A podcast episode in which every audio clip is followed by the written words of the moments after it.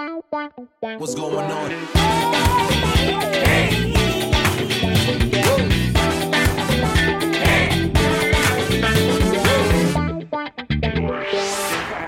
Motivo de consulta. Advertencia. El podcast que estás a punto de escuchar tiene la finalidad de informar y entretener, nunca de suplantar una consulta médica en vivo. Buenas mi gente, feliz año, bienvenidos a otro episodio de Motivo de Consulta, tu podcast de salud que no está avalado por el Colegio de Médicos. Espero que hayan tenido unas vacaciones de diciembre increíbles, que se hayan podido reunir con su familia el 24 y el 31, pero más importantemente que hayan podido esquivar con éxito todas esas preguntas incómodas que les hicieron sus tías en las reuniones familiares.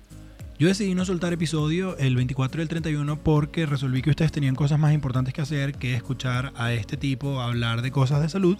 Pero ya que empezamos año nuevo, vida nueva y tienen todas esas resoluciones de año nuevo frescas, pues espero que escuchar este podcast sea una de ellas, así que vamos con todo.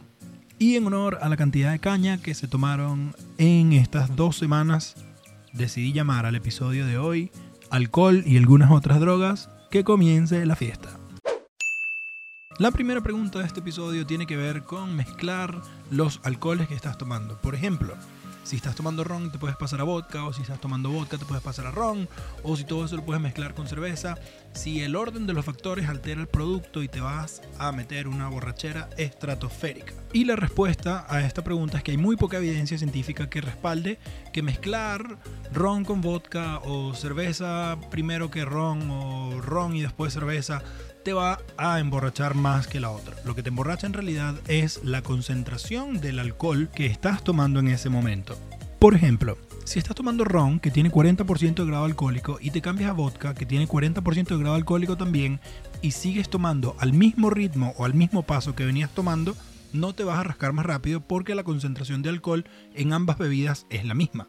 Pero si estabas tomando cerveza, que su concentración de alcohol es comparablemente menor que la del ron, por ejemplo, 3, 4, 5, 6 algunas cervezas de porcentaje alcohólico, contra el ron que tiene 40% y lo tomas al mismo paso que venías tomando la cerveza, en ese momento sí podemos decir que la cantidad de alcohol que ingresa a tu sistema es mayor. O sea, es más probable que te emborraches más rápido. Lo que generalmente pasa aquí es que mientras más la gente está bebiendo, se pone más y más creativa. Y ahí es cuando empiezan a sacar los shots de tequila a las 3 de la mañana y dicen, no es que yo no bebo tequila porque me cae mal. No, mi amor, no te cae mal el tequila. Lo que te cae mal es beber como un pirata cuando ya llevas 5 tragos encima y caerte a shots. Ah, la mañana siguiente. Todos sabemos lo que es tener ese ligero dolor de cabeza, con un pequeño mareo que no sabes si sí, si no, la boca seca, seca, que da miedo. Y esa sensación de que de verdad te pasaste de tragos y no sabes lo que le terminaste diciendo a la novia en su propia fiesta de matrimonio. Bueno compañeros, eso es lo que en los países de habla hispana se conoce como ratón, crudo, resaca, goma, guayabo y pare usted de contar todos los nombres que hay para esa sensación de que la noche anterior tomaste muchísimo y el día siguiente te quieres morir especialmente después que cumples 30, bebé. En verdad, lamento ser la persona que siempre da las malas noticias, pero no hay ningún secreto mágico para eliminar el ratón. Lo único que necesita una persona para eliminar el ratón es tiempo. Tiempo para que su hígado termine de metabolizar el exceso de alcohol que consumió la noche anterior y que no ha terminado de procesar. Es decir, básicamente lo único que necesitas es dormir todas esas teorías de que yo me como un pedazo de pan para que el pan absorba el alcohol que yo no metabolicé y lo pueda excretar más rápido por el sistema digestivo, todo eso es mentira. Lo único que necesitas es tiempo para que el hígado metabolice el exceso de alcohol que queda en tu sangre después de tus shots de ayer. La siguiente pregunta dice, ¿por qué te mareas y vomitas cuando bebes en exceso? La respuesta a esta pregunta es bastante interesante porque tiene que ver con el funcionamiento del oído interno. Y es que dentro del oído interno se encuentra una estructura que se llama el laberinto posterior que se encarga o compone el sistema vestibular, que es quien se encarga del equilibrio del cuerpo. Aquí en esta estructura se encuentran unos receptores que están rodeados de un líquido con una composición bastante característica y como ya hemos venido hablando, el alcohol lo que hace es intoxicarte, cambia la densidad de la sangre y la sangre al pasar por este sitio pues daña el intrincado sistema de balance del cuerpo. Y ahí, mis queridos compañeros, es cuando el cuarto empieza a darte vuelta y no hay pie que salga de la cama y se apoye en el piso que valga. Ahora, con respecto al vómito, existe un área en el cerebro llamada zona gatillo quimioreceptora del vómito que se cree que el alcohol tiene cierta acción sobre este sistema. También ayudado por el vértigo, que es el mareo producto de la intoxicación, y además tiene una función de protección que es todo el alcohol que queda en la cámara gástrica que todavía no ha podido eh, digerirse ni absorberse, es glamorosamente devuelto al exterior. En el hospital le llamamos episodio emético, pero también tenemos unos nombres más divertidos para eso, como por ejemplo echar la guaca, llamar a Hugo, tener la vasca o devolver. A todos mis amigos naturales, suaves, las siguientes preguntas son para ustedes.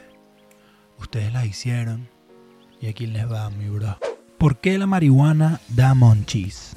Para toda la gente que no es 420 y no está familiarizado con todo este mundo de las drogas y la marihuana, muy rápidamente les explico. Dos puntos. Luego que la gente consume marihuana, viene un periodo de hambre voraz donde la gente probablemente se comerá cualquier cosa que se le atraviese por delante, porque es incontrolable. A este periodo se le llaman los monchis. La marihuana es la droga más popular en los Estados Unidos. Su componente activo más importante es el THC o el delta 9 tetrahidrocannabinol o THC, como me gusta decirle, te hace comer. Este químico entra dentro de la categoría de los cannabinoides. Un estudio logró identificar que en nuestro cerebro hay unas moléculas que se llaman endocannabinoides, que son químicos parecidos a la marihuana que están presentes en nuestro cerebro se unen con los receptores y activan el hambre. Estos endocannabinoides en el hipotálamo luego activan receptores cannabinoides que son responsables para mantener la ingesta de comida.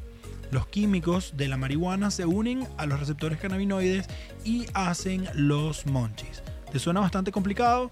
Bueno, a lo mejor estás demasiado drogado para entender. Por favor, anda a comerte unos chicharrones y vuelve pronto. Últimamente también me han preguntado bastante por el éxtasis o en cualquiera de sus denominaciones, MDMA o MOLI.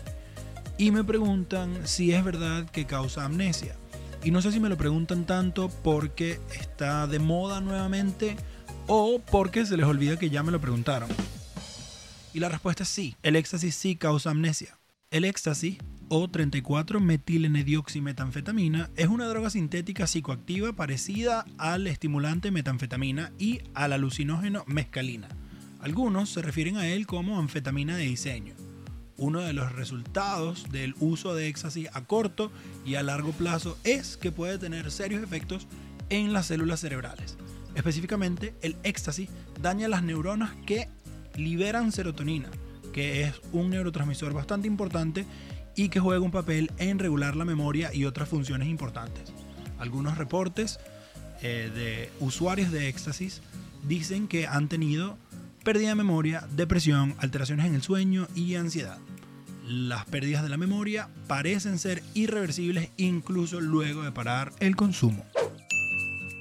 Y bueno, la verdad es que yo siempre quiero ser portador de las buenas noticias, pero hoy desafortunadamente me toca desmentir el mito del factor protector cardiovascular que muchos le atribuyen al vino tinto. Sí es verdad que el vino tinto tiene antioxidantes como por ejemplo el resveratrol, pero los últimos estudios demuestran que no se sabe exactamente cuánta cantidad de vino tinto tendrías que consumir para tener los beneficios protectores del resveratrol que existe en el vino tinto. Sí es verdad que estudios en el pasado han demostrado que consumir vino tinto en moderadas cantidades es un factor protector cardiovascular pero estudios más recientes también han demostrado que consumir cerveza en moderadas cantidades o alcohol en moderadas cantidades también es un factor protector cardiovascular. Lo que quiere decir que los científicos últimamente están apuntando que estas personas que consumen alcohol en moderadas cantidades también consumen sus alimentos en moderadas cantidades y tienen un estilo de vida más saludable que el resto de la población y puede que haya sido mentira todo este tiempo que el vino es un factor protector cardiovascular. Pero sí, sí tiene resveratrol, que es un antioxidante, y si quieres celebrar con esa copa todas las noches, como lo recomendaban en el pasado, también puedes hacerlo, dado que todavía no se ha completamente esclarecido cuál es el misterio detrás del vino y el factor protector cardiovascular. Bueno, y eso fue todo por este episodio. Mi nombre es Eduardo Grimaldi y los espero en la próxima edición de Motivo de Consulta. Muchísimas gracias, nos vemos pronto.